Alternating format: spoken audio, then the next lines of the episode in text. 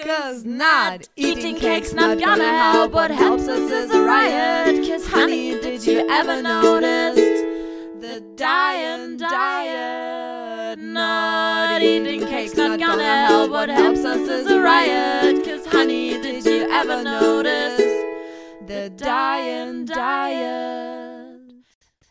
Antipöse Stücke. Ein Podcast mit Katharina Sophie Hautmann und Antje Kröger. Play. Drücke sie auf Play. Drücken Sie auf Play. Schönen guten Abend, meine sehr geehrten Damen und Herren. Was wolltest du jetzt gerade sagen? Ich war mir gerade nicht sicher, ob man verehrt oder geehrt sagt. hallo, hallo. Aus äh, dem Kalten Leipzig. Es ist kalt. Mir ist kalt. Also hier geht's, aber ich fand's heute sehr kalt draußen. Ja, es war halt zwischendurch schon so ein bisschen frühlingshaft, ne? Ja. Heute habe ich aber in der Straßenbahn ein Mädchen gesehen mit, mit ohne Jacke und nur mit Trägershirt. Ey, manche, es gibt auch immer noch Leute, die hier irgendwie in kurzen Buchsen und so rumlaufen, wo ich mich immer frage, was stimmt nicht mit euch? Lungenentzündung incoming. Ja, herzlich willkommen, Leute. Leute. Leute. Schon das zweite Mal in diesem Jahr Ja. gibt's uns. Ah. Aber jetzt sind wir irgendwie richtig angekommen im Januar Mhm. 2023. Kathi so, mm, Ja, weiß nicht, ob ich den gut finde, ehrlich gesagt. Ich weiß schon, dass ich ihn nicht gut finde. So viel können wir verraten. Spoiler. Ja, aber naja, obwohl man weiß nicht. Gut finden, nicht gut finden. Er ist anstrengend. Also mein Januar ist bisher sehr anstrengend. Ja. Hatte menschlich schon die ein oder andere Enttäuschung in sich. Ja, Kann man so maybe, sagen. maybe, maybe. ähm, ja, wir hoffen erstmal, dass ihr äh, auch alle zumindest im Jahr, ins Jahr hineingeschlittert seid. Und ähm, wir jetzt einfach so weitermachen. Bei Bleibt ja uns bei nichts. Uns ble- bleibt, bei uns bleibt bleibt- alles beim Alten. Bleibt alles beim Alten. Wir haben noch Never zwei, change a running system, Leute. zwei, zwei Stücke in dieser Folge, äh, in dieser, ähm, in dieser Staffel. in dieser Staffel, Staffel 6. Ja. Stück 9 ist Ich heute. habe hier ein Blatt Papier vor mir, ne? Das lenkt mich hart ab. Weil ich kann überall Sternchen hinmalen. Ja, Katja hat nämlich ein, ein Stück Papier. Wir können, so, so transparent können wir ja sein, Ja. weil sie schon während wir aufnehmen eine Überschrift für das Stück sich ausdenken soll. Ja. Also Kreativarbeit heute ohne Ende. Und jetzt fängt Ja, sie auch noch an zu Ja, malen. Zeitdruck nämlich. Ja, wir haben Zeitdruck. Wir haben viel Druck, aber wir haben auch Zeitdruck. Ja, es ist so, wenn wir jetzt mal fünf Stunden reden müssen. Ja, Ne? aber wir mussten uns ja auch wieder auf den neuesten Stand bringen. Wir haben uns lange, wir haben uns eigentlich seit der letzten Podcast-Aufzeichnung haben wir uns nicht gesehen. ja, fast drei Wochen oder so. Ja, Ja, nicht ganz, aber ähnlich. ja. Ja, und manchmal passiert in drei Wochen echt viel. manchmal verändern sich ganze Lebensläufe in drei Wochen. Kann passieren. Das kann passieren. Das, äh, und da muss man eben auch dann mal kurz ein bisschen drüber reden. Das stimmt. Und ähm, wir haben heute ähm, ein ganz spannendes Thema, finde ich. Also ich finde es eh spannend, aber es passiert ja auch gerade so viel. Ne? Es war jetzt gerade Lützerath. In Ja. meinem letzten Workshop war wirklich die Frage, ob wir jetzt wirklich Fotoworkshop machen wollen oder ob wir nicht Auto Lützerath packen und nach Lützerath fahren wollen. Fand ich sehr schön. Ich habe dann gedacht, gefahren? Nein, wir sind nicht gefahren, aber wäre die, wär dieser Vorschlag einen Tag vorher gekommen, hätte man ja das durchaus äh, in Betracht ziehen können. Fotoworkshop in Lützerath wäre halt auch geil gewesen. Das stimmt. Bestimmt geile Fotos bei rumgekommen. Ja, und es ist eher, ey, das war total spannend. Ich äh, kann ja mal aus, aus dem Nähkästchen kurz plaudern. Ja, mach. Mache ich ja sonst nicht so oft. ich hatte mal, äh, als ich noch sehr jung war, hatte ich äh, mal einen Erbstreit oder da ging es darum, unser, ähm, unser Erbe einzuklagen, also, also unser Familienerbe einzuklagen und da brauchte ich eine Rechtsanwältin. Also oder einen Rechtsanwalt. Und ähm, ich weiß gar nicht mehr, wie alt ich war. Mitte, Anfang 20 irgendwie. Und hatte dann eine Rechtsanwältin hier in Leipzig. Und das zog sich sehr, sehr, sehr lange hin. Und diese Rechtsanwältin schickte ungefähr jede Woche Briefe. Das heißt, ich habe immer noch in meinen Unterlagen einen sehr hohen, großen Stapel an Briefen mit dieser Rechtsanwaltssignatur von dieser Frau. Und deswegen werde ich diesen Namen von dieser Frau nie vergessen. So. Und ähm, ich bin ja auch bei Telegram. Und da gibt's ja diverse Gruppen über Mitfahrgelegenheiten, Mietsachen, Verschenken und so. Ja. Und da schrieb dann ein Name, der mir sehr bekannt vorkam. Ich fahre morgen nach Lützerath und habe noch zwei Plätze frei. Ach, witzig. Und das dieser Name ist wirklich nicht sehr äh, Häufig. häufig.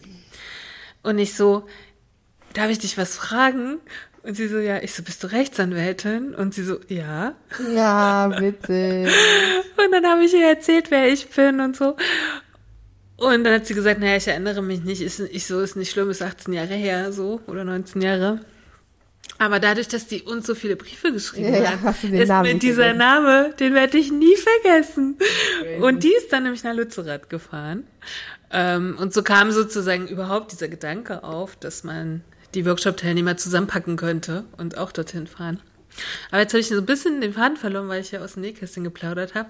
Sozusagen war ja nun Lützerath und sind ja auch ähm, letztes Jahr diverse klimaaktivistische Gruppen und wir haben da ja auch schon ein bisschen drüber gesprochen. Ja. Und wir wollen uns halt später nach den News einfach mal so mit klimagerechtem Essen. Gibt's das überhaupt? Und ähm, was ist das? Und was soll das überhaupt? Sagten die Damen, die gerade einen Döner gegessen. Ich habe eine dünner Box gegessen. Ähm, genau, das äh, ist dann unser Thema später. Aber vorher machen wir erstmal noch einen kurzen Abgleich. Kathi, wie geht's denn dir überhaupt so?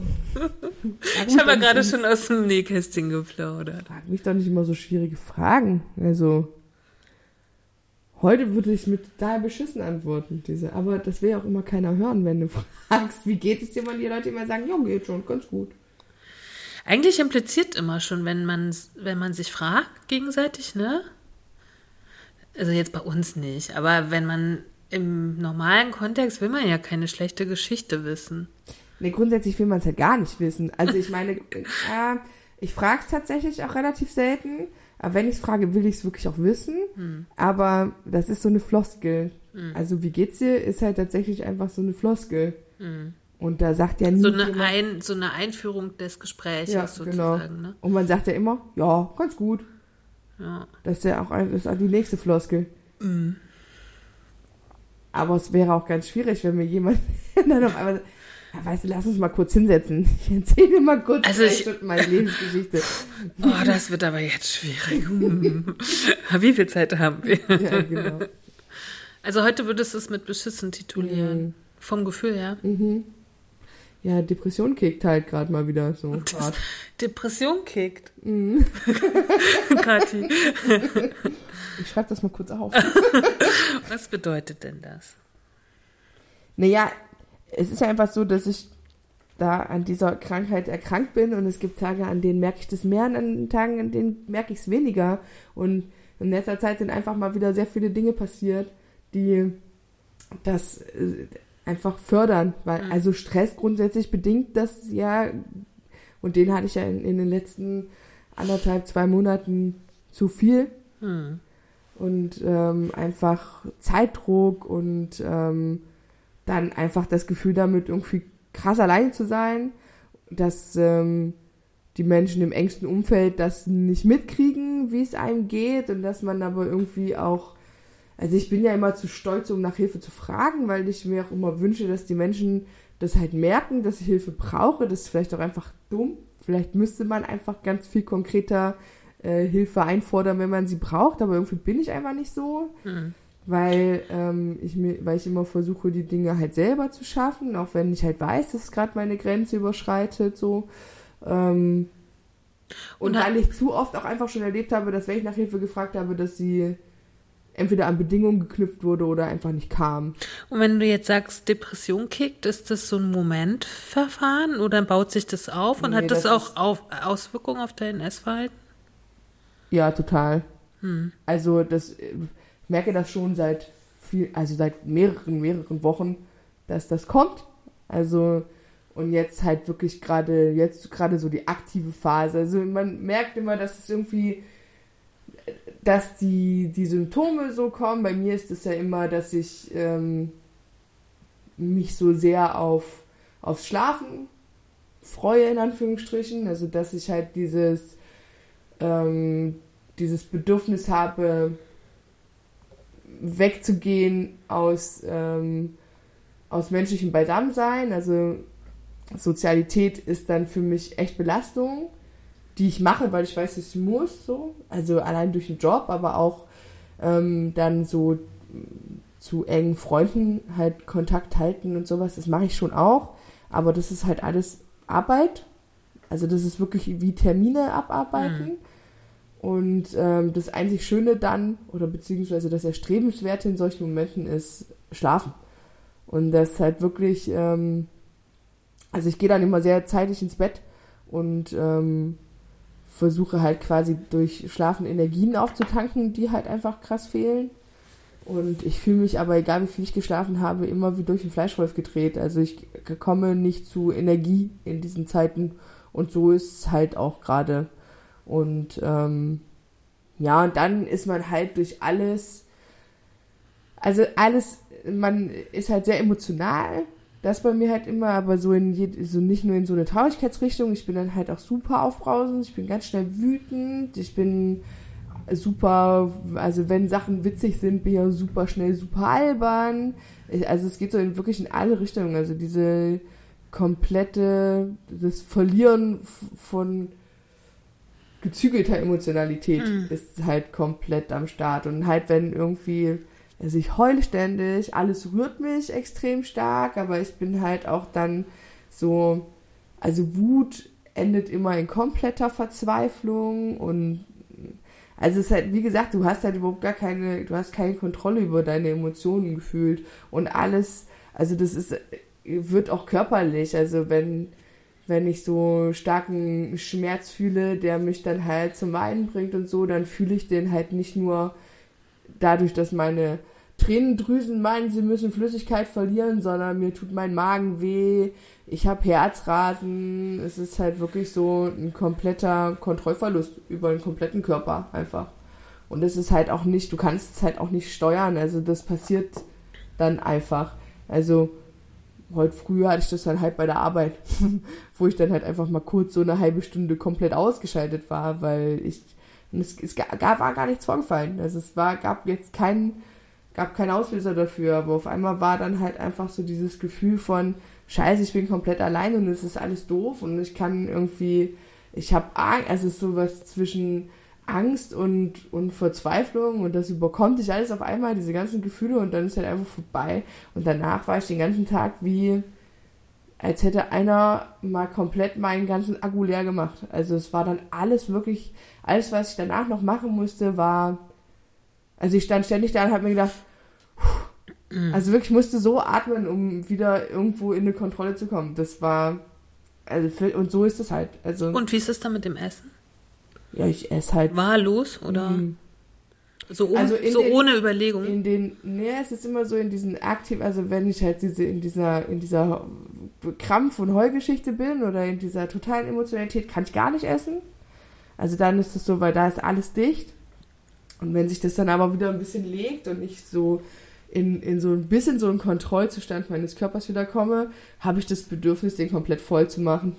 Hm. Also dann ist auch alles ungesund, alles Kuchen, fettig, Döner, Pizza, hm. Kuchen, Gummibärchen, also.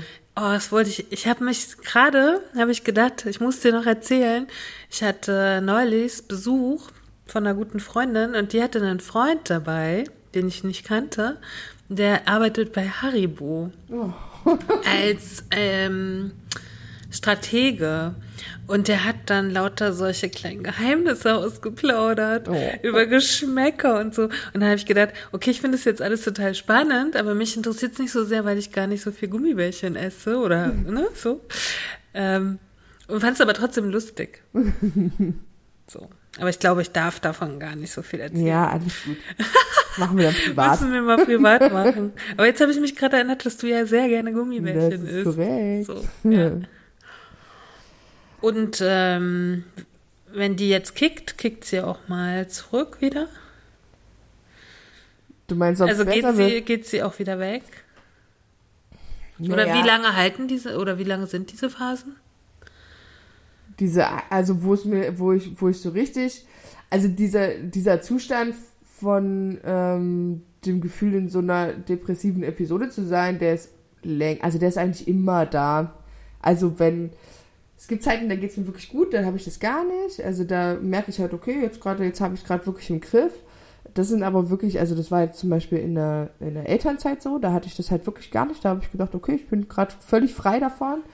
Aber sobald halt wieder, also sobald halt Druck auf mich wirkt, ne, egal aus welcher Richtung, ob das jetzt irgendwie aus einer sozialen Richtung kommt oder eben jetzt aktuell dieser, dieser, diese Doppelbelastung mit äh, Verantwortung für Kind und Verantwortung für Laden und ähm, irgendwie dann auch noch eine Verantwortung für eine Beziehung, die ja auch irgendwie gepflegt werden will und gleichzeitig irgendwie noch eine gute Freundin für meine Freunde sein zu wollen, ne, also und mich aber gleichzeitig nicht vergessen, also weiter Musik machen und den Podcast, also die Sachen, die mir halt am Herzen liegen und das dann irgendwie alles in so ein äh, Schedule reinzukriegen, also in so ein in so einen Plan, der irgendwie auch aufgeht und für den mit dem alle glücklich sind und das ist ja immer mein größtes Issue. Ich muss immer das Gefühl haben, alle sind glücklich, ne? Und ich muss alle glücklich machen und dabei mache ich mich immer irgendwie gefühlt am wenigsten glücklich und ähm, das ist halt das ist wirklich diese, dieses Grundunwohlsein und dieses, dass man so, so eine innere, innere angespannte Gereiztheit hat, das ist wirklich dann über, das ist eigentlich immer da, dass es dann so rauskommt und dass es sich Luft macht, das habe ich, das kann ich gut unterdrücken, lange Zeit, aber manchmal sind es dann halt so, wenn es dann einmal da ist, dass es raus muss, dann geht es so zwei, drei Tage, dass ich dann wirklich, also dass ich dann jede Möglichkeit, wo sich entladen kann, entlädt. Und das sind dann aber Gott sei Dank mittlerweile weiß ich, dass es hilft, die Tage, wo ich drüber spreche, also wo ich auch aktiv habe heute auch aktiv meiner Kollegin gesagt, ich so, ey, ähm, wunder dich nicht, meine Laune ist heute richtig schlecht und das liegt nicht an dir und das liegt an nichts, sondern das liegt an der Krankheit, die ich habe, das liegt an den Depressionen. Und ähm, und dann hat die, die war auch super verständnisvoll und hat sich dann halt auch so meine Sorgen angehört und dann habe ich kurz geheult und dann habe ich mich auch wieder gefangen und dann war gut und dann haben wir gearbeitet. Ähm, und ich habe tatsächlich eine sehr, sehr geile Kollegin, die dann immer, die es irgendwie immer schafft, mich aufzumuntern. Und ich habe der gesagt, ich so, hier, du musst mich heute ganz besonders viel loben. Und dann hat sie wirklich alles gelobt, was ich gemacht habe. aber auf so eine sehr witzige Art. Und da musste ich halt, das hat mich halt wirklich abgelenkt. Das war sehr lustig. Und ja. Also das sind ja deswegen- schon auch, also ich habe keine Depressionen, aber ich habe natürlich so Verstimmungen auch und so. Das sind ja schon auch Zeiten, in denen man einfach sehr tief ist, ne? Ja. In sich. Also ich will jetzt nicht ähm, das beschönigen oder so, aber das ist ja auch ein ganz tiefes Gefühl, ist ja auch was Wertvolles. Das stimmt, aber das tut einfach nur weh. Hm. Und vor allem, weil es halt irgendwie, wenn man, man sucht immer nach dem Grund und es gibt halt aber eigentlich keinen, ne? Also es ist ja jetzt nicht so, dass du sagst, okay, weil wenn man wüsste, wo es herkommt, könnte man ja einfach die Ursache eliminieren. So, aber es gibt halt eigentlich kein, ja, man weiß, okay, es ist ähm, angekurbelt durch bestimmte Faktoren und wenn ich die natürlich aussetze, also wenn ich keinen Stress habe, habe ich auch keine aktiven Depressionsschübe, weil einfach ich mich dann auch nur auf die Sachen fokussieren kann, die mir gut tun. Aber wann ist das so im Leben? Du wirst ja nie den Druck, also man, man ist ja immer einem bestimmten Druck ausgesetzt, also der irgendwie von außen kommt oder dann eben auch von selbst. Man macht sich ja auch immer selber irgendwie Druck. Und deswegen ist es halt, und dann fragt man sich immer, okay, was war jetzt der Auslöser? Was war der Auslöser? Aber es gibt den halt nicht. Es gibt nicht den Auslöser. Es gibt halt die, eine Summe von Dingen, die dann irgendwann das fast zum Überlaufen bringen, quasi. Aber es gibt halt nicht die eine Sache, die. Ja, und meistens ist man halt ähm, sehr ungerecht zu den Menschen, die es gar nicht verdient haben, in den meisten Situationen.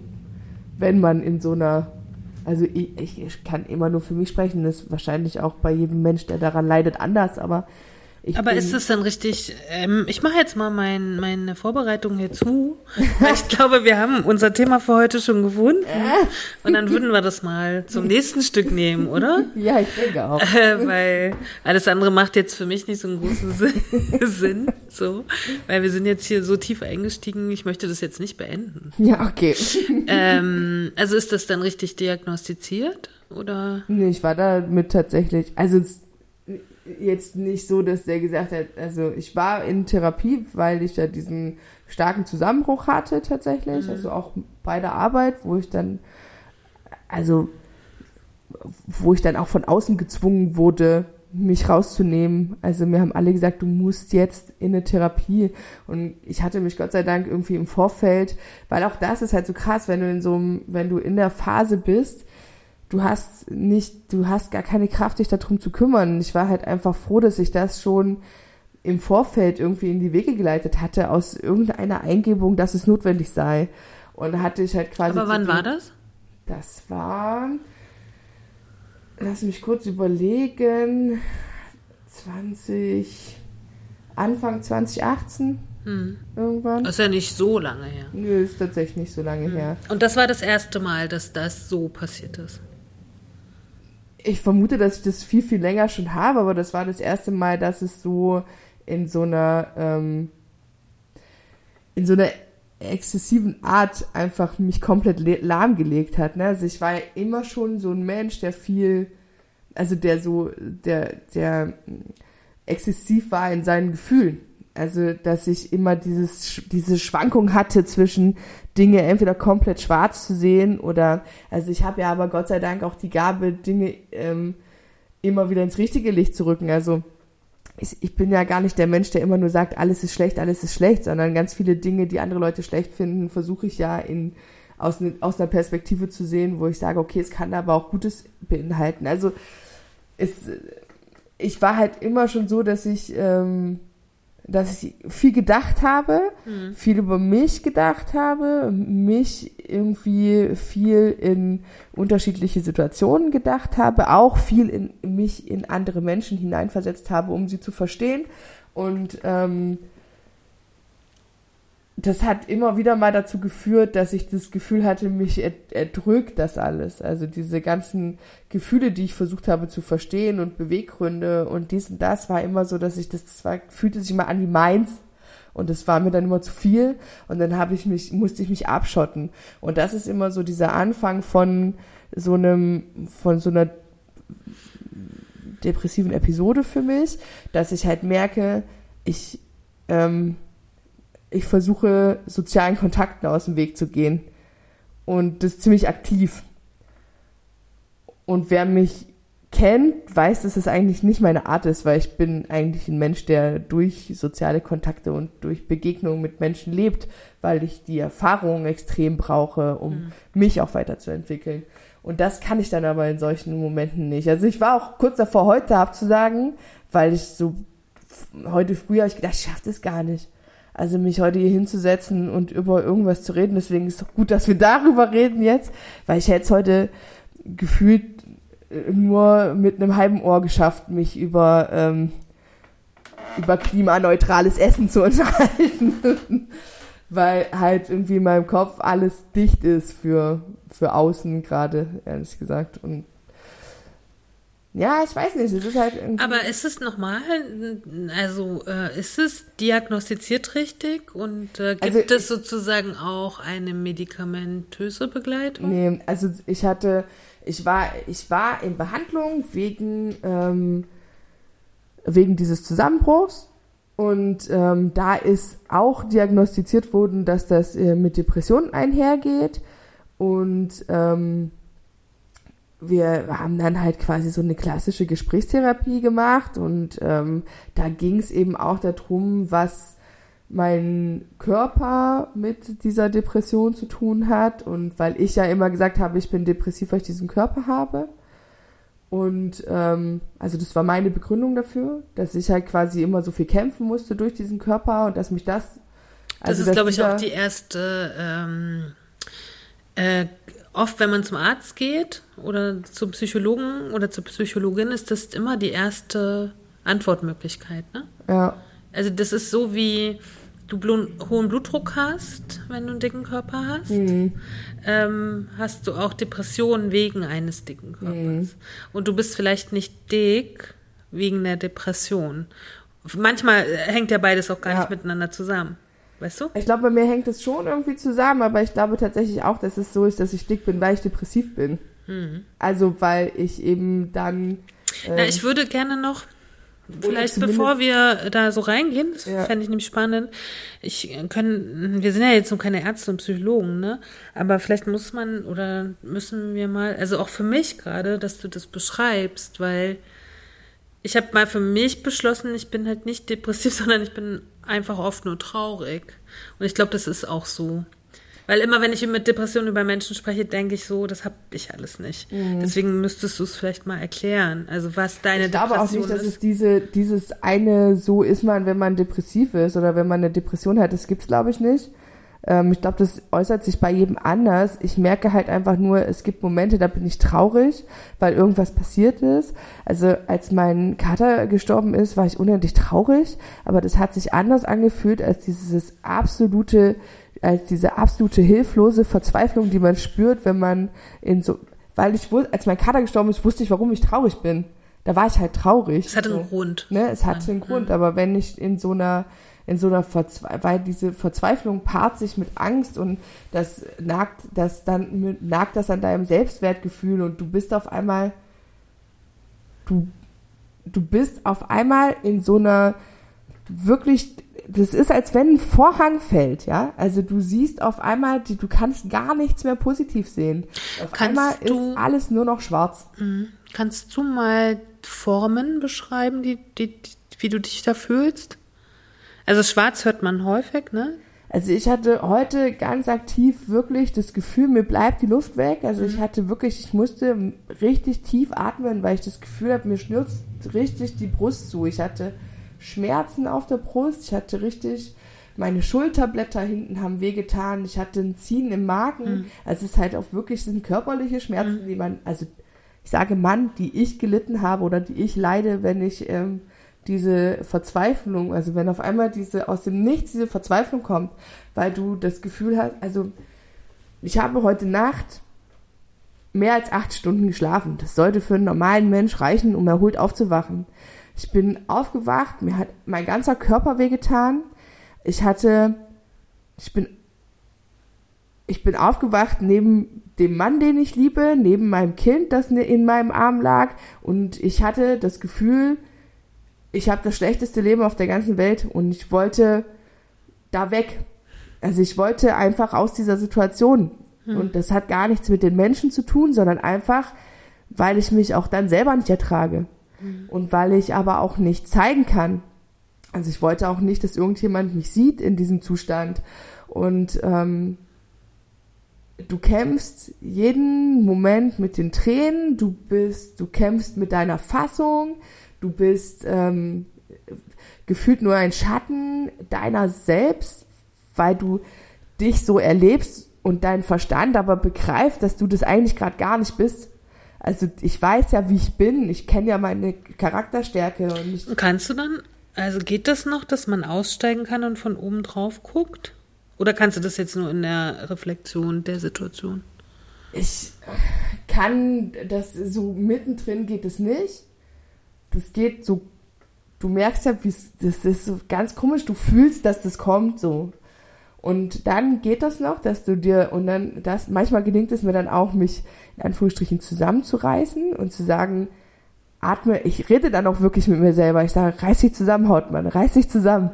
Atme jetzt, denk an was anderes, reiß dich zusammen, konzentrier dich auf deine Arbeit, mach jetzt das, was du machst, geh duschen, zieh dich an. Es ist halt auch wirklich dann ein einziges Funktionieren. Also du machst dann die Dinge nicht mehr, weil du sie machen willst, sondern einfach nur, weil du funktionieren willst. So. Und ähm, wie gesagt, hat gar keine Allgemeingültigkeit. Für mich ist es halt so.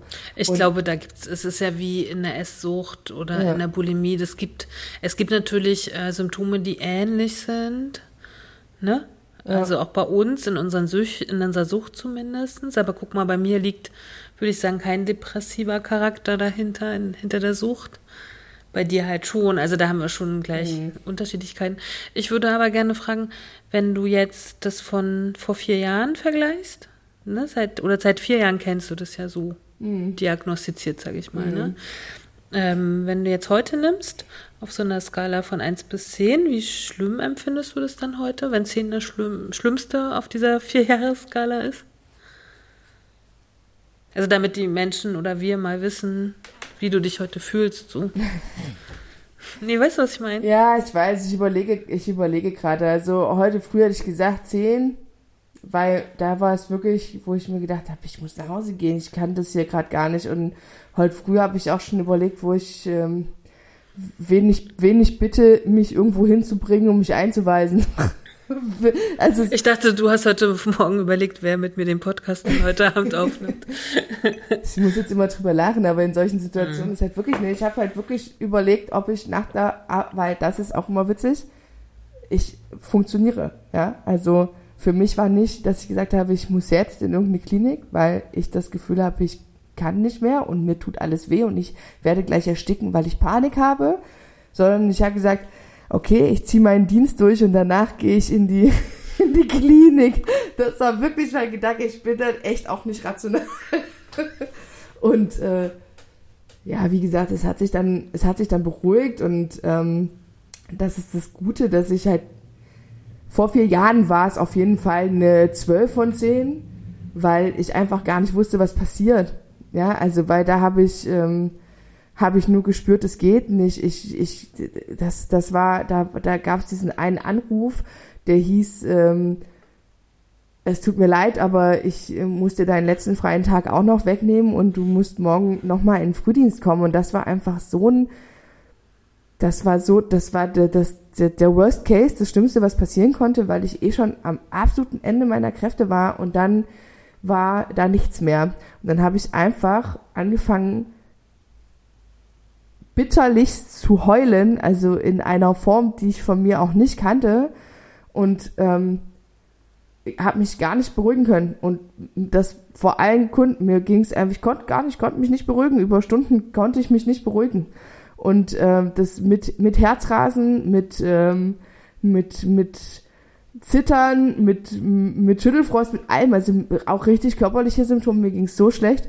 Und ähm, da bin ich dann wirklich auch nach Hause und ähm, habe dann eine, also weil man ja so panisch nach einer Lösung sucht, ja, also das ist so ein Zustand, du möchtest den beenden und du fragst dich die ganze Zeit, was kann ich tun, dass es aufhört, was kann ich tun, dass es aufhört.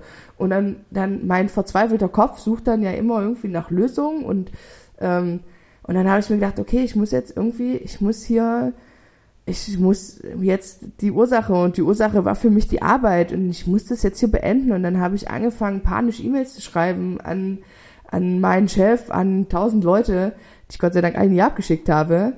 Und äh, dann habe ich die eine E-Mail, habe ich, habe ich meine Mutter angerufen, da hatte ich mich gerade so halbwegs wieder beruhigt und habe sie gebeten, dass, ob ich ihr das schicken kann, dass sie es Korrektur liest, weil ich schon reflektiert habe, dass ich in einem Zustand bin, in dem mein Kopf keine klaren Gedanken fasst und ich nichts abschicken wollte, was ich vielleicht am nächsten Tag gar nicht mehr so fühle oder wo ich mich in, im Tonfall vergreife oder Dinge schlimmer mache. Aber so viel Klarheit ist dann schon noch da. Ich hatte so viel Klarheit, mhm weiß auch nicht, ob das bei jedem so ist. Und auf jeden Fall habe ich das dann, hat, hat meine Mutter mich dann, hat dann ähm, das gelesen, hat mich dann sofort zurückgerufen und hat äh, gesagt, ey, was los? Und dann habe ich, und dann war halt der nächste Zusammenbruch, da hatte ich am Telefon und dann hat meine Mutter nur gesagt, du rufst jetzt bei deiner Arbeit an und sagst, dass du krank bist und morgen nicht zur Arbeit kommst. Und ich sag, kann ich nicht machen. Ich sage, ich kann nicht machen. Ich weiß dann nicht, wer den Laden macht. Ich sage, ich kann das nicht machen. Das ist meine Pflicht. Ich sage, das ist meine Verantwortung. Ich sage, ich kann da nicht anrufen. Ich kann da nicht anrufen. Und dann hat sie, äh, dann hat sie gesagt, dann gib mir die Telefonnummer, dann rufe ich da an. Und dann habe ich gesagt, Mama, das kannst du auch nicht machen. Ich sage, ich bin hier, ich bin ein erwachsener Mann. Wie kommt denn das an, wenn du, wenn mein, wenn ein ich meine, Mann bist du. Ne, ne, ein erwachsener Mensch. Sag, wie kommt denn das rüber, wenn du bei meiner Arbeit anrufst, um mich krank zu melden? Hat meine Mutter nur gesagt, du bist doch ein erwachsener Mensch und rufst gerade deine Mutter an und holst dir die Ohren voll, wie schlecht es dir geht. Und da habe ich Okay. gesagt, hast du recht. Ja, und dann hatte ich mal kurz zwei Minuten Eier irgendwie und habe dann halt wirklich angerufen bei meiner Arbeit und habe gesagt, dass ich nicht kann. Also, dass mir, und wie ich das ausgesprochen habe, habe ich da wieder angefangen. Also, ich kann mich da gar nicht mehr so dran erinnern. Ich weiß das dann nur irgendwie, also das ist so, hat, hat auch so einen Schleier davor. Ich weiß nur, dass ich mich ganz schlimm angehört haben muss, weil die Frau am Telefon, die erste Frage, die hat gesagt, Frau Hautmann, Ihre Filiale kriegen wir besetzt, machen Sie sich keine Sorgen. Und die zweite Frage war, sind Sie allein zu Hause? Haben Sie jemand, wo Sie jetzt hingehen können? Bleiben Sie bitte so lange am Telefon, bis jemand bei Ihnen ist, der bei, der auf Sie aufpassen kann. Machen Sie nichts Unüberlegtes. Und da, als sie das sagte, habe ich erst realisiert, wie offensichtlich geisteskrank ich mich angehört haben muss. und, ähm, und auch erst da habe ich tatsächlich realisiert, dass ich offensichtlich ein ganz großes Problem habe. Und äh, das größte Problem, was ich halt habe, ist, dass ich mir nicht zugehört habe. Über Monate, über Jahre hinweg habe ich immer wieder mich und meine eigenen Grenzen nicht respektiert. Und ähm, ja, wie gesagt, ich hatte halt das Glück, dass mich im Vorfeld, weil ich so das Gefühl hatte, es läuft irgendwas nicht so richtig, ähm, hatte ich mich schon um einen Therapieplatz gekümmert und hatte auch irgendwie wirklich zwei Tage später das erste Gespräch und Gott sei Dank war mir der Therapeut auch sympathisch, das ist ja immer das Nächste. Du musst ja auch jemanden finden, mit dem, bei dem du dich öffnen willst und so. Und das hat, ähm, das hat alles gut funktioniert und der hat mich auch eigentlich relativ zügig wieder auf ein recht stabiles Level gebracht. Ich war dann, glaube ich, irgendwie sechs Wochen zu Hause. Hast du Medikamente auch genommen? Mhm. Das, also, ich, äh, Medikamente dürfen, soweit ich weiß, Nur nur, Psychiater. Psychiater verschreiben und der, er war halt nur Psychologe, also er hätte das irgendwie über meinen Hausarzt ja, die, du oder kriegst eine Überweisung. genau irgendwie noch geregelt werden müssen. Aber ich er hatte mich auch gefragt, ob ich das will und ich habe gesagt, nee, wenn es irgendwie möglich ist, würde ich es erstmal gerne anders probieren, weil das war für mich irgendwie in meinem Kopf noch das Worst Case, dass ich so bescheuert bin und dass ich so verrückt bin, dass ich jetzt auch noch irgendwie irgendwelche komischen Psychopharmaka in mich reinstopfen muss, um gesund zu sein oder um irgendwie klarzukommen mit meinem Leben. Und das war irgendwie, wollte ich alles nicht. Das sehe ich heute auch anders, wenn es notwendig ist. Ist aber ist eine, eine sehr gängige Meinung. Ne? Ja. Ich habe schon mal Antidepressiva genommen. Ich hatte das Gefühl damals, dass sie nicht gewirkt haben. Aber mh, wer bin ich, um das irgendwie. Also ich habe durch diese Tabletten, ich glaube, ich habe sie ein halb, also ich glaube, ich habe, ich weiß es auch nicht mehr genau, aber ich glaube, ich habe sie ein halbes Jahr genommen und habe sie auch selber abgesetzt, dass man ja tunlichst nicht machen soll. Ähm, aber ich habe überhaupt gar keinen Unterschied gemerkt zwischen Okay. davor und danach Okay. sozusagen. Ne? Also ich habe das komplett selber entschieden, das nicht mehr zu nehmen, weil ich aber auch schon in dem Moment der Einnahme meinen Körper besser verstanden habe als die Ärzte damals oder Ärztinnen, ne? die, die ja mir anscheinend eine, eine Depression äh, verabreicht haben. ähm, ich aber damals schon wusste, dass das keine Depression ist. Weil, wenn ich das jetzt alles höre, ist ganz spannend, merke ich, okay, das bin ich halt, hab ich halt alles so nicht gehabt. Ja. Nee. Ich habe halt auf jeden Fall irgendwann die Therapie abgebrochen, weil ich dumm bin. ich hätte das nicht tun sollen, habe ich. Was? Ähm, Wie lange? Also wie lange? Also wie lange hast du die gemacht? na, ich hatte zwölf Sitzungen. Das ist das, was die Kasse bezahlt erstmal. Und danach muss halt quasi der Therapeut neu beantragen bei der Krankenkasse. Und ich war aber in dem Moment irgendwie relativ stabil. Und ähm, er hat auch gesagt, dass er denkt, dass ich auf einem guten Weg bin. Und ähm, ich habe das auch so gefühlt tatsächlich.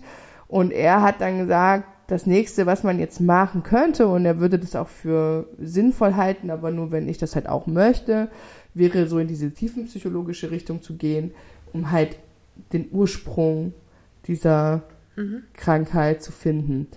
Und ähm, da ich ahnte, woher es kommt und da auf gar keinen Fall hin wollte, habe ich gesagt, ja, ich melde mich dann im Januar und habe das nie getan.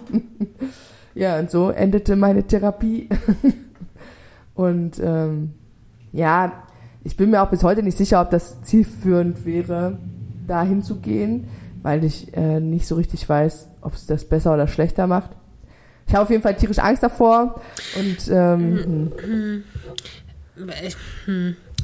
Wie gesagt, das ist ja jetzt auch alles, alles Laiengeplapper, was wir hier machen. Also nee, bei dir natürlich nicht, weil du kannst ja berichten, so, aber äh, wenn man sich so ein bisschen mit diesem Thema beschäftigt, gäbe es ja schon die Möglichkeit, sich medikamentös einstellen zu lassen, wo, wo, wobei das dann möglich ist, solche Episoden nicht mehr zu haben. Ne? Mhm. Aber wäre das dein Wunsch oder? Ich hatte ja lange keine Probleme mehr, ne? Also das ist ja jetzt erst, also es äh, fing eigentlich so mit Start ins Berufsleben, also wieder an.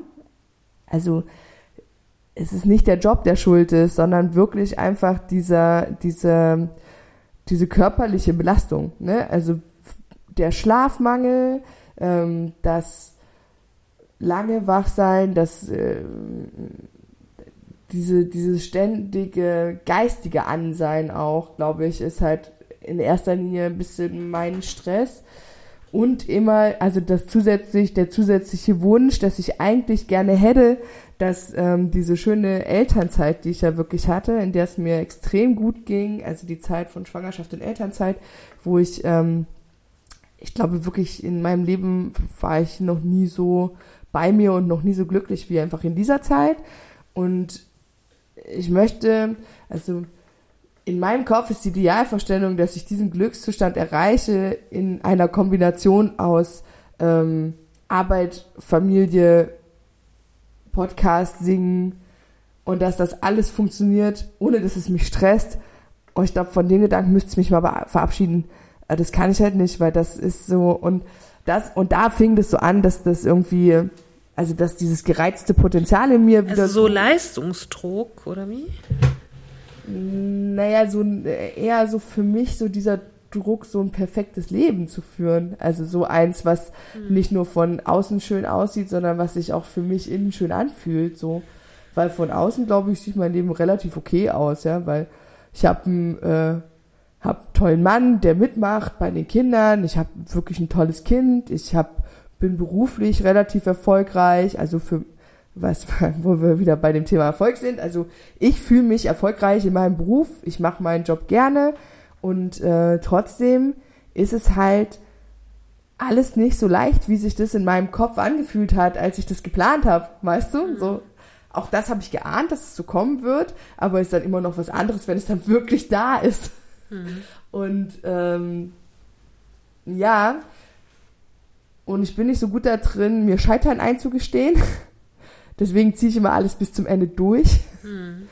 Und ähm, na gut, aber äh, Kind ist nicht mehr abgebbar, Mann auch erstmal nicht, Job auch nicht. Also weißt du, also ja, ja. Viele, und alles andere will ich nicht abgeben.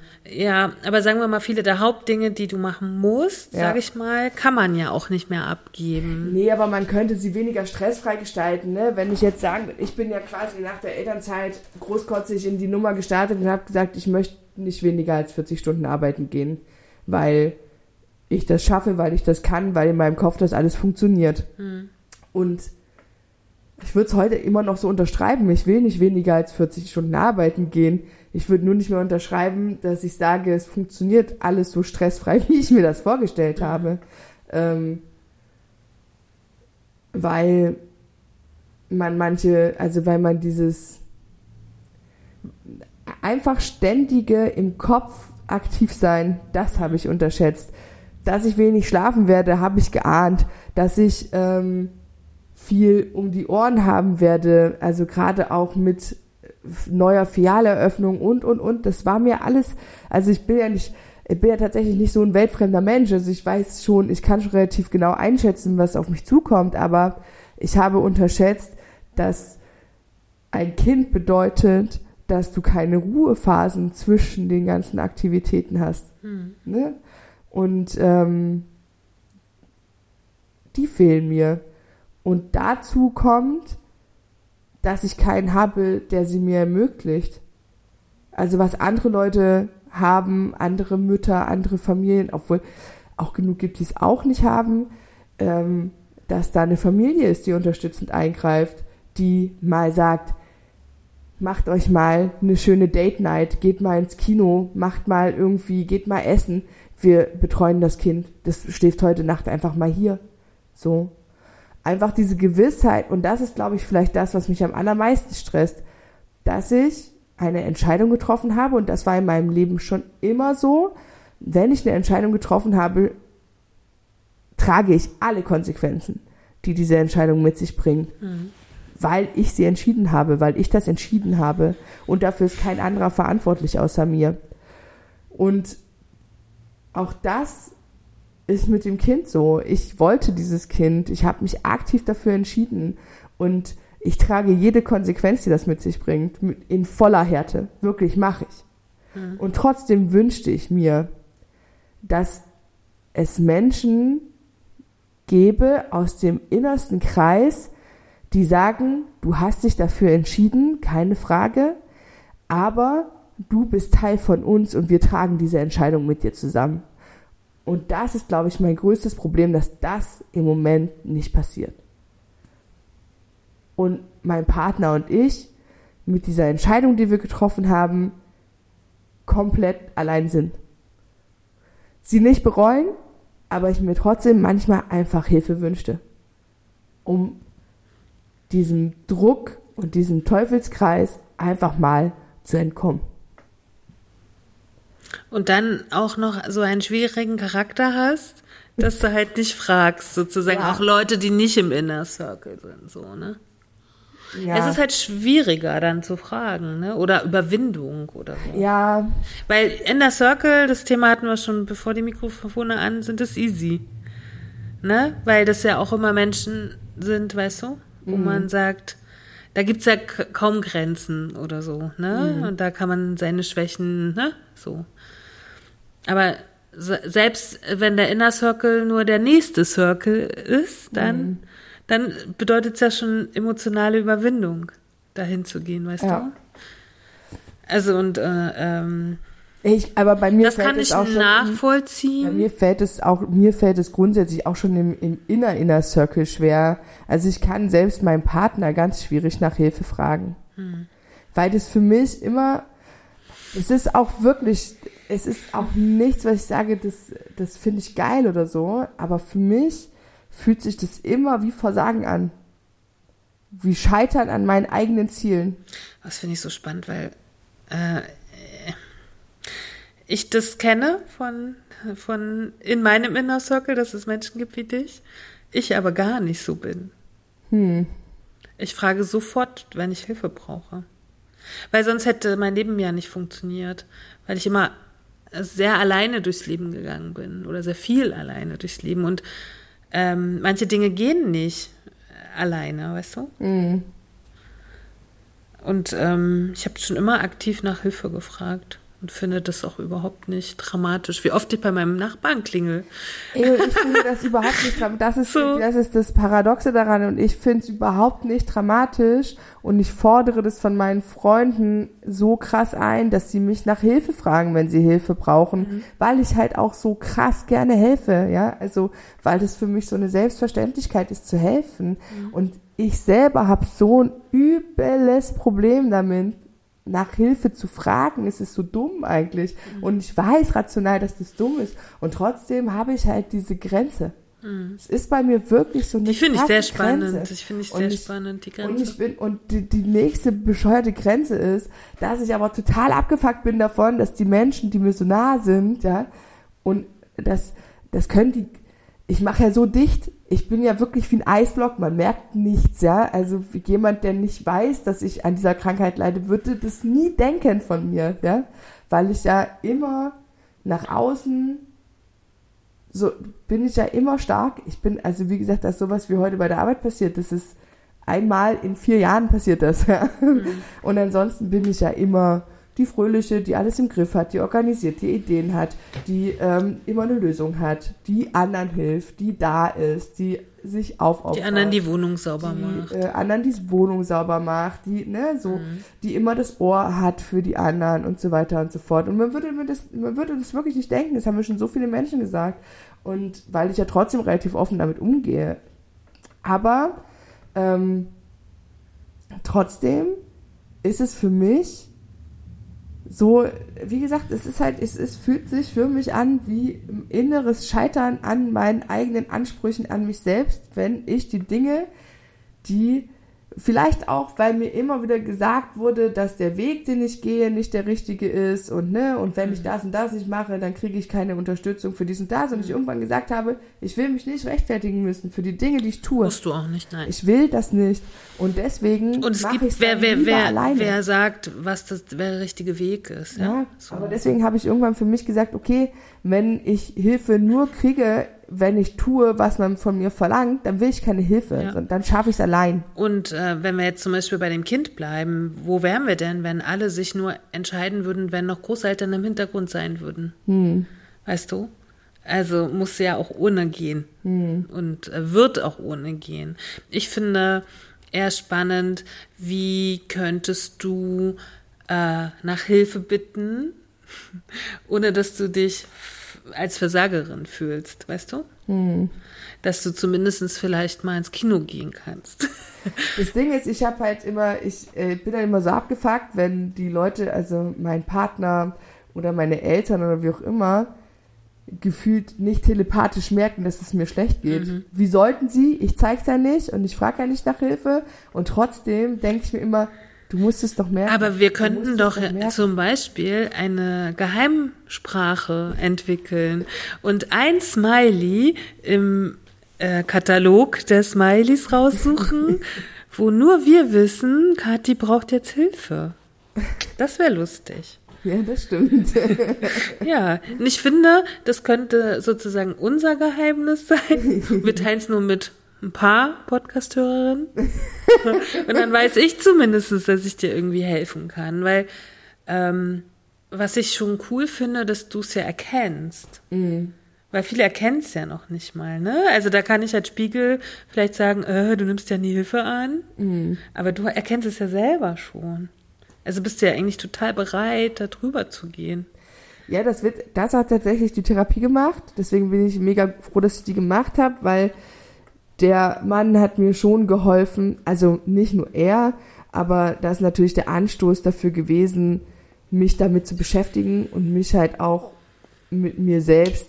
Also der und dann halt du und äh, die, ne, dass wir ja auch immer in, in diese ganze Körperthematik reingehen und ähm, das ist ja alles am Ende Aufarbeitung von ähm, dem Problem, was ich grundsätzlich mit mir habe. Ne? Und natürlich macht mich das zu einem reflektierten Mensch und natürlich mache mir immer Gedanken über, warum ist irgendwas so. Und das äh, hat das hat die Therapie natürlich erstmal in Gang gesetzt, dass ich mir gedacht habe, warte, so kann es nicht weitergehen. Ich muss jetzt erstmal gucken, was machen wir hier und warum mache ich das und äh, wie kriege ich das in den Griff, dass ich das nicht mehr mache. So, weil äh, eins ist irgendwie gefühlt klar, mit diesem Problem leben werde ich wahrscheinlich mein ganzes Leben. Also das ist wie mit Umgehen. ja, genau. Das ist wie mit der, mit der, mit dieser Esssucht. Der werde ich auch mein Leben lang irgendwie mit umgehen müssen. Die wird auch nicht von heute auf morgen irgendwann sagen, tschüss. Oh, ich habe so eine schöne News dabei gehabt. Ja. Ähm, da müsst ihr aber jetzt bis zum nächsten Mal drauf warten. Vielleicht dann doch mal irgendwann. Tschüss. Mal gucken, wenn die Medizin sich so weiterentwickelt. Aber um die Frage Ich zu habe so beantworten- viele ähm, Fragen.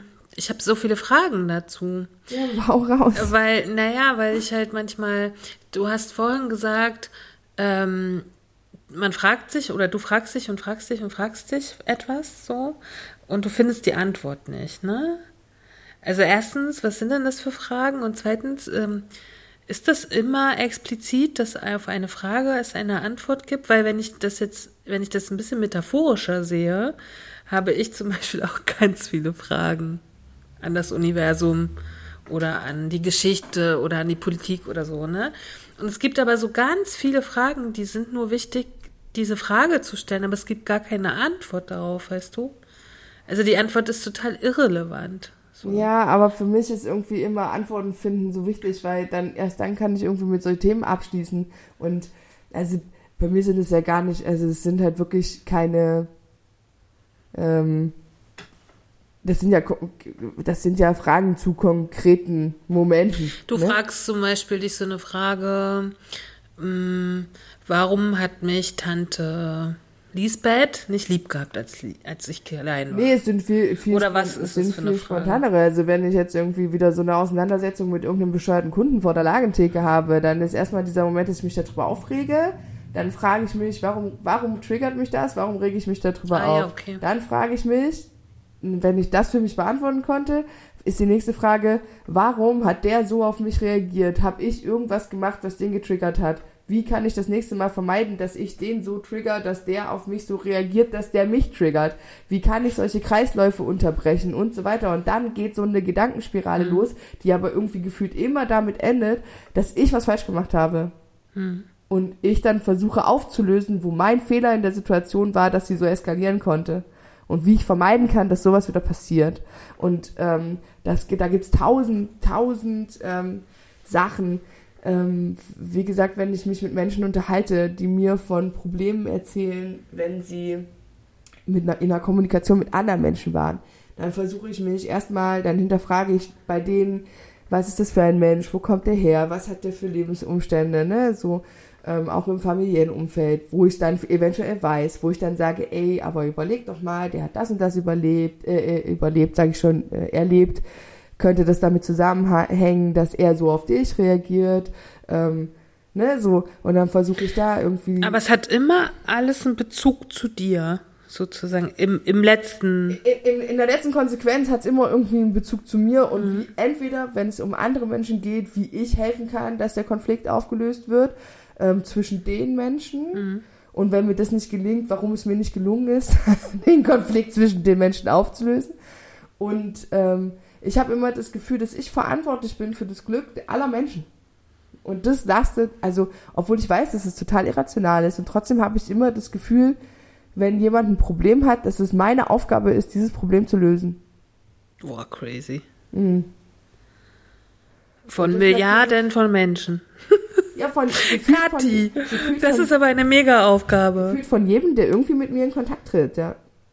Ja, und möglich ist ja, dass jeder mit dir in Kontakt mhm. tritt. Ich stelle mir gerade vor, so, ich habe ja immer gleich Bilder im Kopf, ne? Man berührt Kathi so, so tück. Machen wir da eine Fotoserie drauf? bitte, ich bitte darum. Ähm, und schon ist es passiert um ein. Man hat dann so ein Stigma, so ein K. Weißt du, ich habe dann jetzt so ein K auf der Stirn, das ja. heißt, Kathi ist für mich verantwortlich. Ja. ja. Und dann, weiß ich, an wen ich mich ja jetzt wenden kann. ja, ich mache mir auf jeden Fall Gedanken, das kannst du wissen. ah, das ist aber natürlich äh, mega. Also kein Wunder, dass deine Schultern wehtun. Ne? Ja. Da lastet ja was drauf auf mhm. den Schultern. So. Ich muss die ganze Zeit so sch schwer atmen, weil mich das so berührt.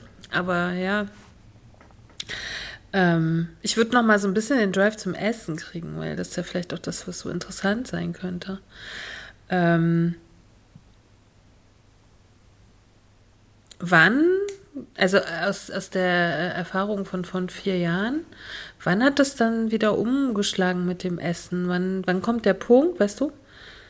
Also der, da war ja dann die Therapie und ihr habt da gesprochen und so. Und gibt es dann irgendwann den Punkt, wo das Essen sozusagen wieder in so eine Normalität tritt? Tritt? Naja, ist immer, wie gesagt, ist, ist ja, mein Essen ist immer gut, wenn ich Zeit habe, mich darum zu kümmern mhm. und wenn es einen Grund gibt, mich darum zu kümmern. Und ähm, das war tatsächlich nach der Therapie auch so, da ging es mir dann, also da war, war ich ja stabil, da ging es mir gut und da hatte ich dann auch so dieses Bedürfnis, ähm, was für mich zu tun und dazu zählte irgendwie gefühlt auch gesund zu sein. Und da habe ich dann schon auch wieder auf meine Ernährung geachtet. Mhm. Und ähm, Ja, und immer wenn dann irgendwie wieder mehr, ähm, wenn dann, wenn dann wieder was dazugekommen ist, also wieder irgendwie ein Baustein mehr in meinem Leben, der bearbeitet werden musste, ähm, ob das jetzt irgendwie ein neuer Mann war, der in mein Leben getreten ist oder keine Ahnung, oder eben noch das Verarbeiten von alten Beziehungen, die da irgendwo noch schwelten, dann ist irgendwie wieder dann ich kann ja auch gar nicht sagen, was das ist. Ob das, es ist nicht so, dass ich mich dann, dass ich nach dem Essen das Gefühl habe, mir geht es irgendwie besser oder so.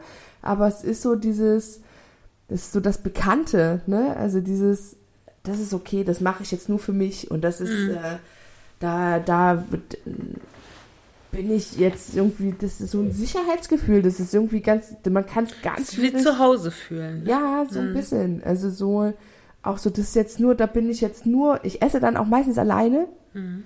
Also es ist jetzt nicht so, dass ich dann irgendwie ähm, in Gesellschaft esse, sondern es ist dann wirklich, dass ich dann für mich am liebsten irgendwie, keine Ahnung, da sitze und ähm, ungesunde Sachen oder meinetwegen auch gesunde, aber häufiger ungesunde Sachen in großen Mengen esse und mich dann einfach dabei bisschen sicher fühle. Sicher, geborgen, zu Hause. Ich hatte. Ähm, so ja, nach dem Motto, jetzt tue ich mal was wirklich für mich. Mir ist gerade was Schönes eingefallen. Ich hatte am Wochenende meinen ersten Workshop und wir machen am Anfang immer so äh, Übungen zu uns. Und da ist immer eine Frage, was ich brauche gerade. Ne? Und jeder Workshop-Teilnehmer, jede Teilnehmerin beantwortet das dann so in ihrer Fasson. So. Ne? Und ich mache die Übung immer mit und dann, also wir schreiben diese Sachen erst auf und dann reden wir drüber. Und ich habe geschrieben, es war, war, wirklich spannend, weil diese Übungen habe ich ja zum Teil schon sehr oft gemacht. So. Und dieses Mal war es wirklich so, der Zettel stand lauter neue Sachen drauf. Hm. Alle. Also es war nichts, keine Antwort übernommen von vorigen Workshops und so. Und bei mir stand dann bei Ich brauche, deswegen komme ich jetzt drauf, Schutzraum. Ich brauche Schutz. So, weil das, dieses Give Me Shelter, so mhm. auch von verschiedenen Songs, so, ist gerade irgendwie immens dran bei mir, so, mhm. irgendwie. Und jetzt ist mir nämlich gerade eingefallen, wo ich zu Hause gesagt habe, dass dieses Essen, und da bin ich ja auch gerade, einfach mein Schutzraum ist, mhm. ne, in dem ich mich auch gerade befinde. So. Ne, und deswegen fiel mir das jetzt gerade so ein. Ne? Ja. Aber Schutzraum bedeutet natürlich auch äh, Menschen und äh, Situationen oder so. Aber ich glaube, in unserem Kontext ist auch das Essen echt ein Schutzraum. Ja, Menschen brauche ich da gar nicht. Also das ist halt wirklich so, ähm, Menschen, Menschen kann ich gut und will ich, wenn es mir gut geht, aber wenn in solchen Phasen ist ist es wirklich Arbeit. Ist Menschen, Menschen sind dann Arbeit. Mhm. Soziale Kontakte sind dann Arbeit. Ja, ich habe das ja wie gesagt nicht und ich empfinde aber Menschen auch als ganz großen Schutzraum. Weil Menschen, für mich bedeuten Menschen gar nicht immer Arbeit. Ja, aber Weil sie sind ja auch da, ohne dass sie, dass du mit ihnen in Kontakt treten musst, weißt du. Und Schutzraum bedeutet nur für mich zu wissen, Mensch A, B, C ist anwesend ohne mit mir jetzt in Kommunikation zu treten. Aber wenn ich ihn, ihn sie brauche, ist sie da. Das meine ich mit Schutzraum, weißt du? Gar nicht, dass ich in Kontakt treten will. Mhm. So. Aber ich überlege, bei wem ich das uneingeschränkt habe, weißt du? Ich habe zum Glück diese Menschen in meinem Leben. So. Und ähm, ist aber ja so, dass unter Umständen mal jemand wegbricht. So. Und dann ist man erstmal, guckt man, habe ich jetzt noch Schutz? Mhm. Und äh, kann ich zu meinem Glück ja beantworten, dass ich ihn noch habe. So. Ich denke, wenn ich aus der aktiven Phase wieder raus bin, würde ich es auch mit Ja beantworten, weil ich wirklich sehr viele tolle Freunde habe, die uneingeschränkt da wären. Das weiß ich. Das weiß ich wirklich. Aber wenn man so enttäuscht ist, dass es Personen gibt, von denen man hofft, dass es so ist und das gefühlt aber immer wieder enttäuscht wird und man sich das aber so sehr wünscht, dann fühlt man sich immer erstmal so, als sei man einfach nur der einsamste Mensch auf der Welt. Und ich glaube, das ist auch ein großer Teil von meiner Depression, dass ich mich halt sehr, sehr oft sehr alleine fühle. Hm.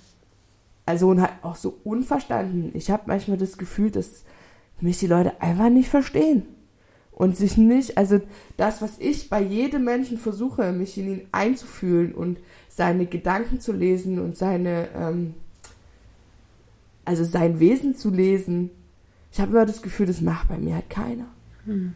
Weißt du? Und dann fühle ich mich immer so, dann frage ich mich immer, ob ich das nicht wert? Warum macht es keiner bei mir? Warum? Aber also das habe ich auch. Tatsächlich, ja. ja. Und, und das ist so. Aber ähm, ich ähm, habe, glaube ich, nicht das Werteproblem, weil ich mir schon ganz viel wert bin. Also weil ich ja so eine kleine Egomanin bin auch. ähm, ich habe oder ich benutze sehr häufig die Vokabel, dass ich falsch bin. Oder dass ich mich, nee, anders, ich fühle mich falsch. Mhm. Wenn wir, wenn wir sagen, die Normativität ist richtig, ne, die 80 Prozent oder wenn wir dieses, dann falle ich da raus und bin in meiner Wahrnehmung dadurch falsch. Mhm. Weißt du, ich meine? Mhm. Und also das kenne ich schon, aber dich macht das ja gerade, wie ich bemerke, so unendlich traurig. Mm. Mich macht es an irgend oder wahrscheinlich, deswegen bin ich Künstlerin, mich macht das an vielen ähm, Stellen trotzig und ähm, kämpferisch. Und äh, in meinem Leben passieren ja auch gerade ganz viele Dinge und ähm, ich habe schon diese Trauch Traurigkeit auch unter ganz vielen Umständen. Aber ich habe gerade am, am, Workshop am Samstag gesagt, was meine Super, also ich frage da auch nach der Superkraft. Mhm. Kannst du gleich mit dir, dir eine Superkraft überlegen? was ist deine Superkraft? Und ich habe am Samstag geantwortet, ähm, auch ganz anders als sonst. Ähm, meine Superkraft ist ein Phönix zu sein. Und so fühle ich mich auch gerade. Es ist, ist ähm, alles liegt am Boden irgendwie. Oder das Jahr beginnt in Scherben und ich kann aufsteigen und gehe wieder eine neue Kraft so. Also das ist eher mein Bild dafür so. Mhm. Heißt aber nicht, dass ähm, es ganz viel Traurigkeit gibt. Weißt du? So. Mhm. Irgendwie. Aber ich fühle nicht diese diese Trauer der Wertlosigkeit. Ich, ähm, Oder ich bin es nicht, ich bin nicht wert und deswegen sind die so zu mir. So. Das kenne ich so aus frühen Kindertagen, glaube ich, oder jugendlichen Tagen, aber das habe ich nicht mehr. Ich habe das immer nur bei Leuten, die mir ähm, so wichtig sind, weißt du? Also äh, von die ich eigentlich als meinen Safe Space betrachte, wo ich mir denke, okay, du solltest doch eigentlich der Mensch sein, der mich auffängt, wenn ich es gerade selbst nicht Definitiv. kann. Definitiv. So. Und ähm, es ist mir in meinem Leben aber durchaus schon das ein oder andere Mal passiert, dass ich halt, wenn, also dass ich halt aber auch fallen gelassen, also dass mich halt keiner aufgefangen hat, ne?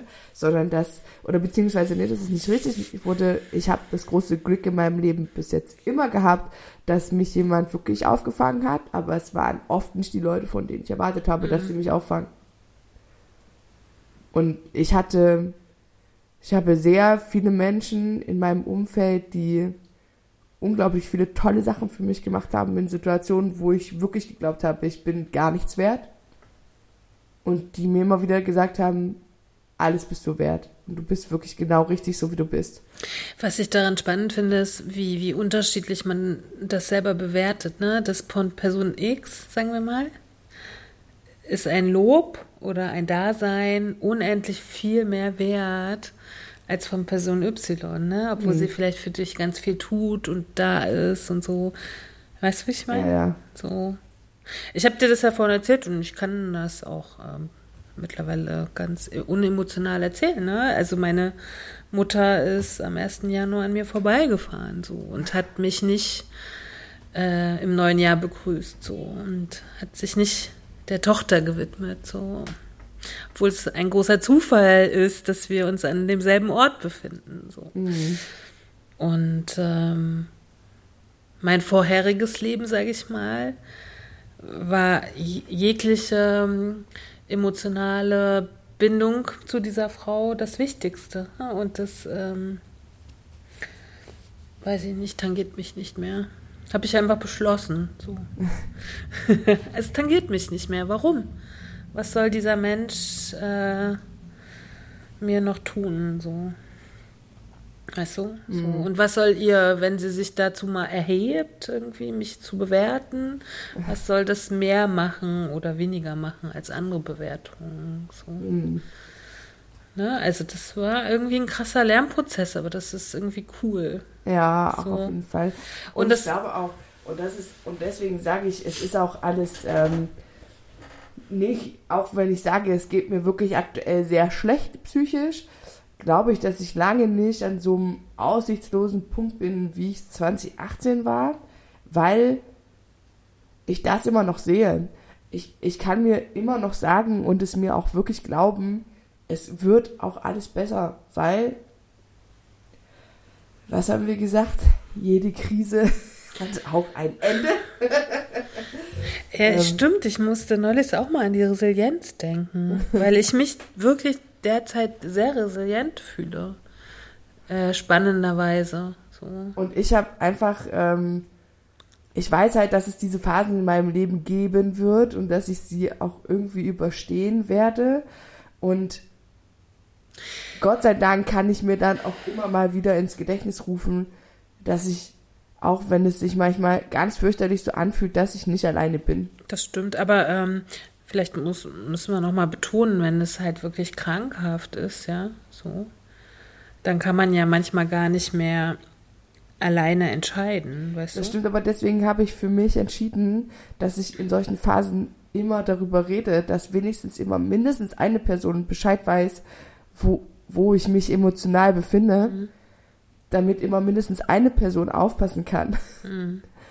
dass ich diesen Punkt des äh,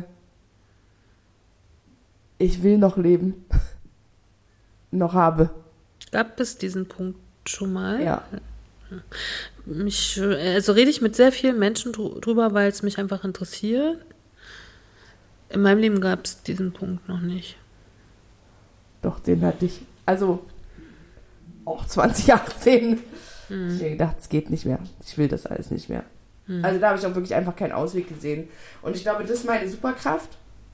Ah ja. Dass ich eigentlich in der Lage bin, immer mir einen Plan zu schmieden für einen Ausweg.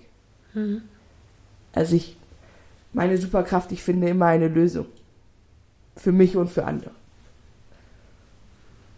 Das hat bis jetzt immer Und als das 2018 äh, sozusagen gefährlich wurde für dich persönlich, äh, wie gab es da dann den Plan? Also was, was, was hast du da? Da habe ich, da hab ich ja gesagt, war ich irgendwie einer Eingebung folgend, weiß ich nicht, habe ich mich, bevor es ganz schlimm war, schon um diesen Therapieplatz bemüht. Ich glaube, hätte ich das nicht, hätte ich den nicht in diesem Moment schon gehabt, wäre es schlimm geendet. Hm. Weil da hatte ich, da war ich ja auch ähm, glaube, da war ich gerade gar nicht in der Partnerschaft und ich war halt äh, wirklich alleine in einer fürchterlichen Wohnung, in, in ganz fürchterlichen emotionalen Umständen und ich glaube, da, also da hat nicht viel gefehlt, dass ich gesagt habe, okay, und das, jetzt suchen wir mal, jetzt suchen wir mal die Lösung des Endes. Hm. Also da war es wirklich schlimm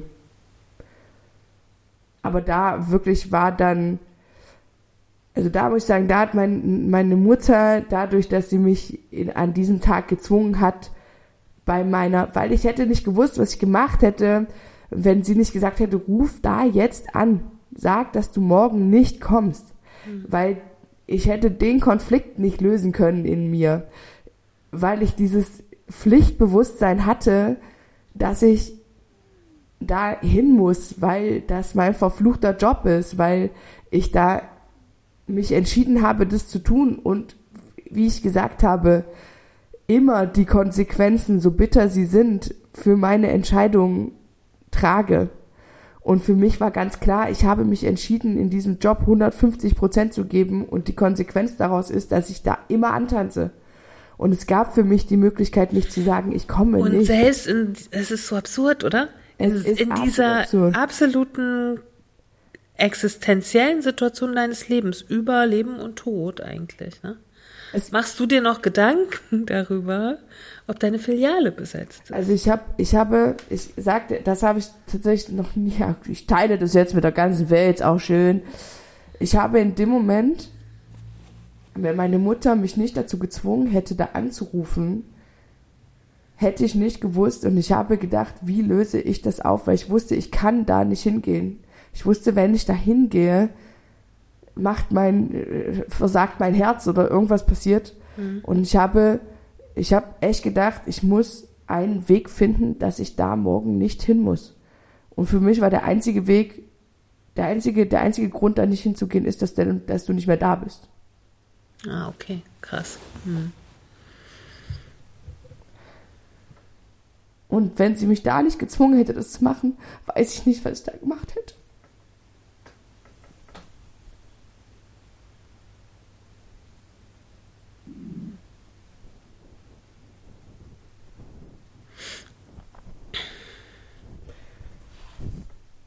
Aber so, das hatte ich danach tatsächlich nie wieder.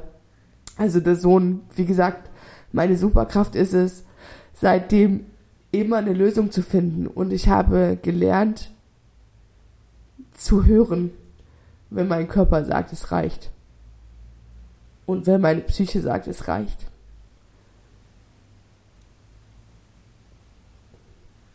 So, es reicht. Für heute. Alles ganz anders. Wir beenden mal diesen. Dieses sehr schöne Gespräch und danke für deine Offenheit, liebe Kathi. Sehr manchmal, so, dieser Januar, ich sag euch, er birgt sehr viel Neues auch für mich. Weil damit, ich habe mich so schön vorbereitet, extra gestern nochmal alles durchgelesen. Und dann hast du mir noch geschrieben, das ist übrigens das Thema. Kannst du dich vorbereiten, schon mit so einem Zwinker-Smiley. Und ich wollte noch zurückschreiben. Haha. Als ob. Ja, aber das ist ja zum Glück ein Thema, was warten kann im nächsten Stück und Staffelfinale. Ähm, wir sagen einfach mal, wir lassen es einfach mal sacken. Wir danken euch, dass ihr zugehört habt bis hierher. Ja, herzlich willkommen bei Seenstriptease. Ich würde sagen, das waren für heute erstmal die antibösen Stücke mit Katharina Sophie Hautmann. und Antje Kröger. Bis zum nächsten Mal. Tschüss. Cause not eating cake's not gonna help. What helps us is a riot. Cause honey, did you ever notice the dying diet? Not eating cake's not gonna help. What helps us is a riot. Cause honey, did you ever notice the dying diet?